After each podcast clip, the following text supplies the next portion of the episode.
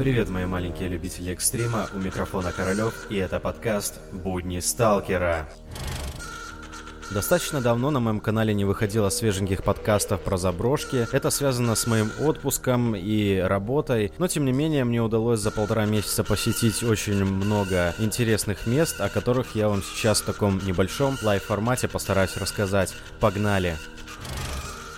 В Василевичах находится очень большой заброшенный крахмальный завод, который так и не был запущен. Это просто руины советской эпохи, куда я приезжал года три назад. Сейчас я вернулся, чтобы дописать какой-то видеоматериал, отснять фото и, конечно же, заруфить трубу высотой около 60 метров. Туда мы попали буквально в 5 часов утра и без каких-либо происшествий а, залезли на трубу, провели там около двух часов и после этого исследовали весь завод, посетили посетили заброшенную общагу этого завода, после чего просто покатались по городу и поехали дальше.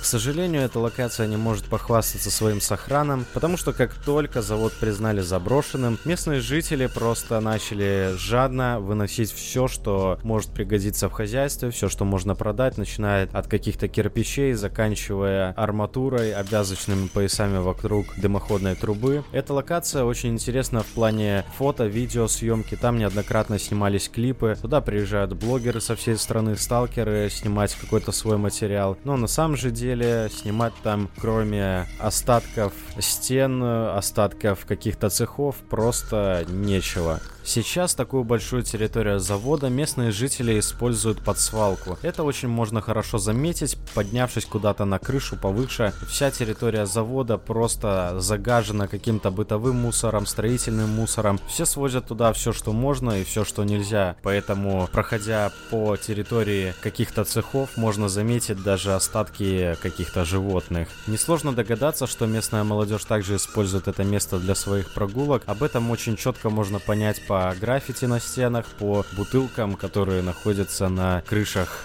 разных цехов. На этой локации, конечно же, нет никакой охраны, поэтому все фотографы, видеографы берите на заметку.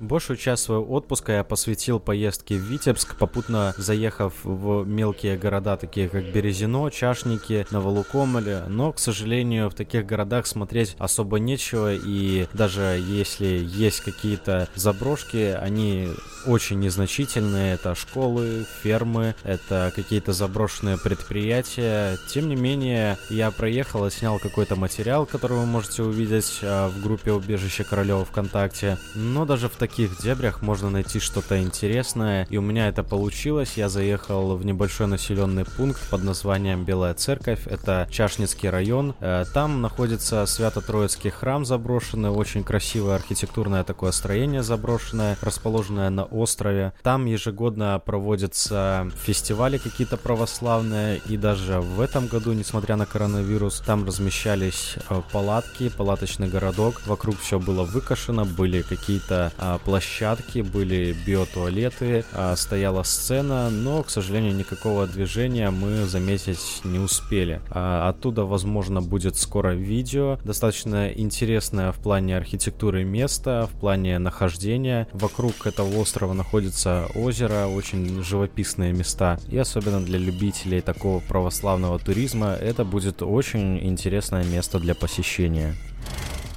Наверное, самым интересным и масштабным путешествием за весь такой большой промежуток времени стала поездка в зону отселения. А, как всем известно, после аварии на Чернобыльской АЭС образовалась очень большая территория, а, которая делилась по своему уровню загрязнения радионуклидами на зону отчуждения, зону с обязательным отселением, зону отселения. А, так вот, такая зона находится в Добружском районе. А, несмотря на то, что КПП с границ убрали, до сих пор посещения остаются под запретом, об этом говорят запрещающие знаки на въезде, поэтому посещение таких мест могут закончиться приличным штрафом. Мы, конечно же, рискнули и посетили такие места, как Демьянки, усадьба Герардов, деревню Березка и очень много других а, населенных пунктов, а, наименования которых мы, конечно же, не знаем. Посетили очень много жилых домов заброшенных, очень много ферм, очень много каких-то предприятий. У каждого каждого здания есть какая-то интересная история, есть какой-то небольшой, но сохран. До сих пор можно встретить какие-то советские плакаты, литературу, есть более-менее свежие а, памятники, которые до сих пор обслуживаются. А, но нужно помнить, что данная территория заброшена, и несмотря на то, что здесь проживает только два человека, здесь очень много диких животных, которые находятся в своей среде, и мы неоднократно встречали свежие следы, слышали где-то вдалеке а, какие-то шаги, сломанные ветки каких-то животных, поэтому неприятная встреча может произойти в любой момент. За весь промежуток времени, который мы провели в зоне отселения, мы неоднократно слышали взрывы. Как стало известно потом, в этой территории находится а, полигон, на котором взрывают а, какие-то старые снаряды и а, достаточно просто наткнуться на каких-то а, военных или саперов, поэтому здесь нужно быть тоже очень аккуратным. Осмотреть эту территорию хотя бы частично за день просто нереально. Здесь очень много заброшенных зданий разного типа, разного сохрана. А, хочется, конечно же, зайти в каждый дом, посмотреть, а, какой сохран остался, прочувствовать эту историю, атмосферу на себе. Однако все, что нам удалось, это посетить какой-то жалкий там процент а, всех заброшенных зданий. Однако даже этого хватило, чтобы ощутить на себе эту атмосферу отчуждения, когда нету людей, когда природа забрала свое и все то, что нажил человек за такой большой промежуток времени, просто отошло во власть к природе. Интересный факт, то что а, случайно поехав вперед искать новые какие-то населенные пункты, мы практически выехали на российской территории, и для нас это стало немножко шокирующая информация, так как не было никаких пограничных застав, не было ничего, была просто обычная гравийная дорога, которая вела к заброшенным населенным пунктам Брянской области. Рекомендовать такое место для посещения обязательно стоит, однако нужно учитывать то, что проникновение на эту территорию считается нелегальным, и а, если вас там споймают, это может окончиться очень приличным штрафом.